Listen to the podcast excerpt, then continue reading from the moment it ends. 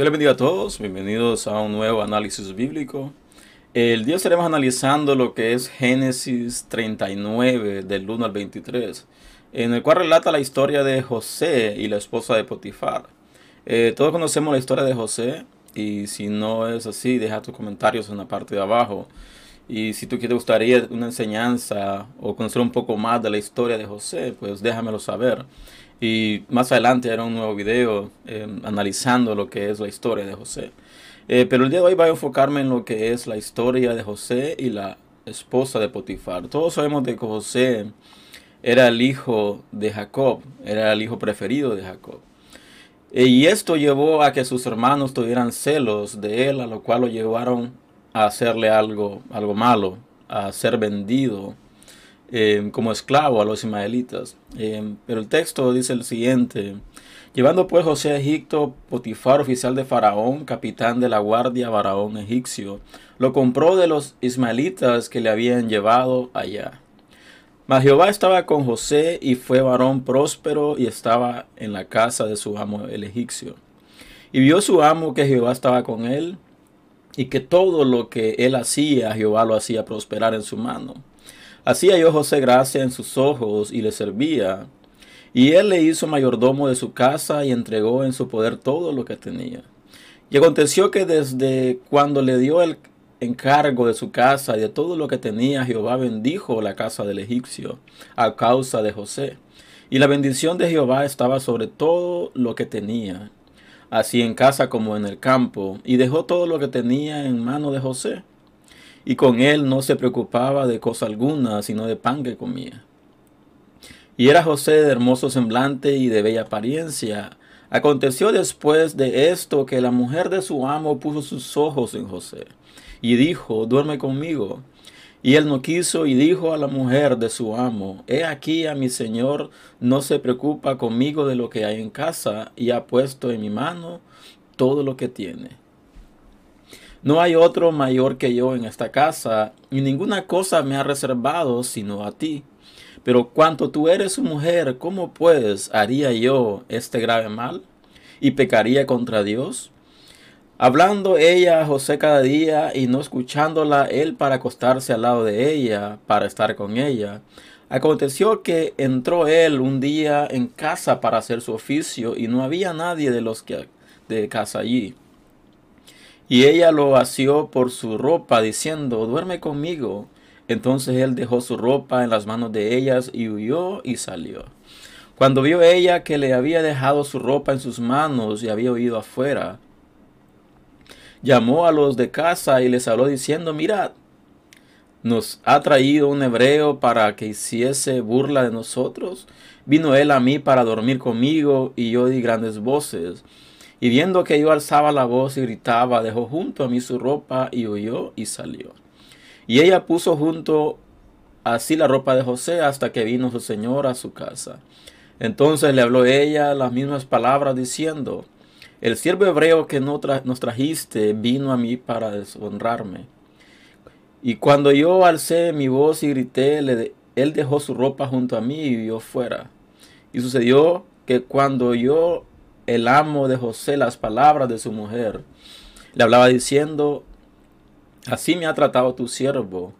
Se encendió su furor. Y tomó su amo a José y lo puso en la cárcel donde estaban los presos del rey, y estuvo ahí en la cárcel. Pero Jehová estaba con José y le extendió su misericordia y le dio gracia en los ojos del jefe de la cárcel. Y el jefe de la cárcel entregó en mano de José el cuidado de todos los presos que había en aquella prisión. Todo lo que se hacía ahí, él lo hacía. No necesitaba atender el jefe de la cárcel cosa alguna de las que estaban al cuidado de José, pero Jehová estaba con José, y lo que él hacía, Jehová lo prosperaba. Vamos a tomar ciertos puntos, eh, vamos a profundizar en ellos. Todos sabemos de que mm, los hermanos de José le odiaban a un punto de tener rencor, tener resentimiento. Y esto lo llevó a lo que fue a vender a José como esclavo, a los ismaelitas. Pero el relato de hoy habla que el egipcio, había un egipcio de alto rango que se llamaba Potifar, que era oficial del faraón, capitán de la guardia, varón egipcio. Dice que este varón compró a José. Y si vamos, analizamos esta situación, eh, vemos eh, cosas muy importantes. Y una de ellas es de que Dios estaba con José. Había un propósito de parte de Dios para que José de una u otra manera llegara a Egipto. Eh, todos conocemos la historia del pueblo de Israel, cuando el pueblo donde el mundo tuvo una gran hambruna, pero Dios le reveló a José ciertas cosas, pero eso es para otro tema.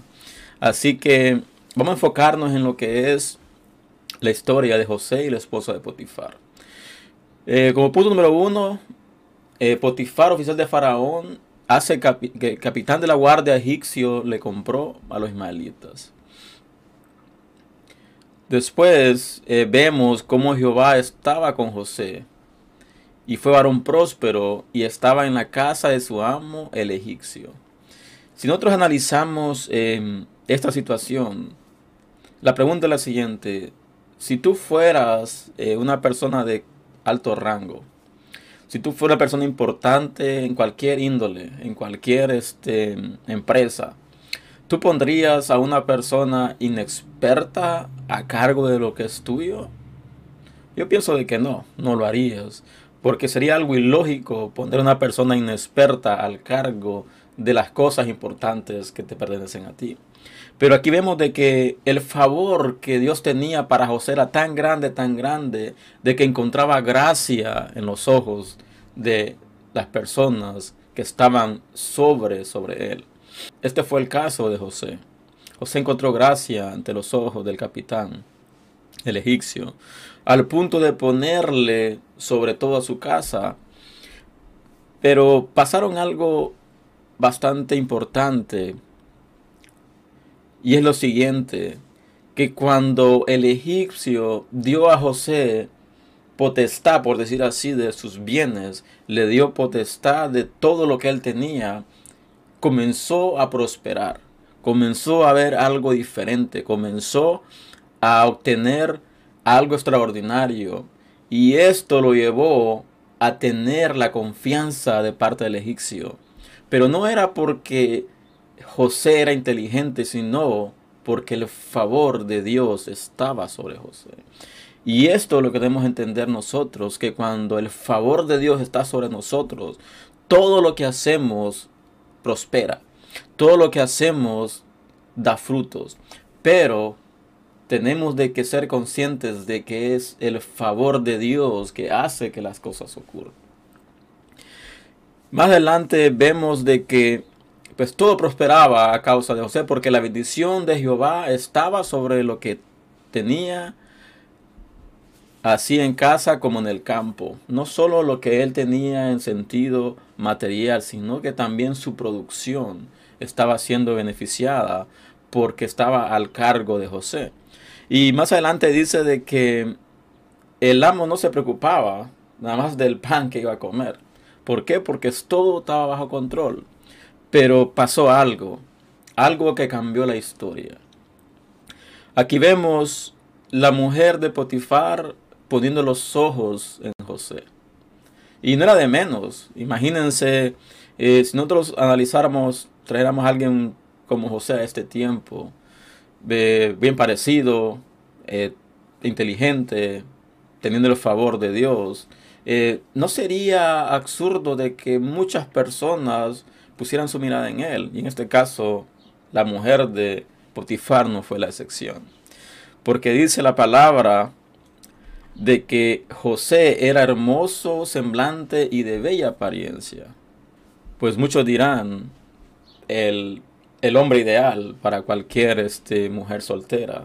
Pero en este caso no era una mujer soltera, era una mujer casada. Pero algo que me llama la atención es lo siguiente, de que la mujer de Potifar acosaba día tras día a José.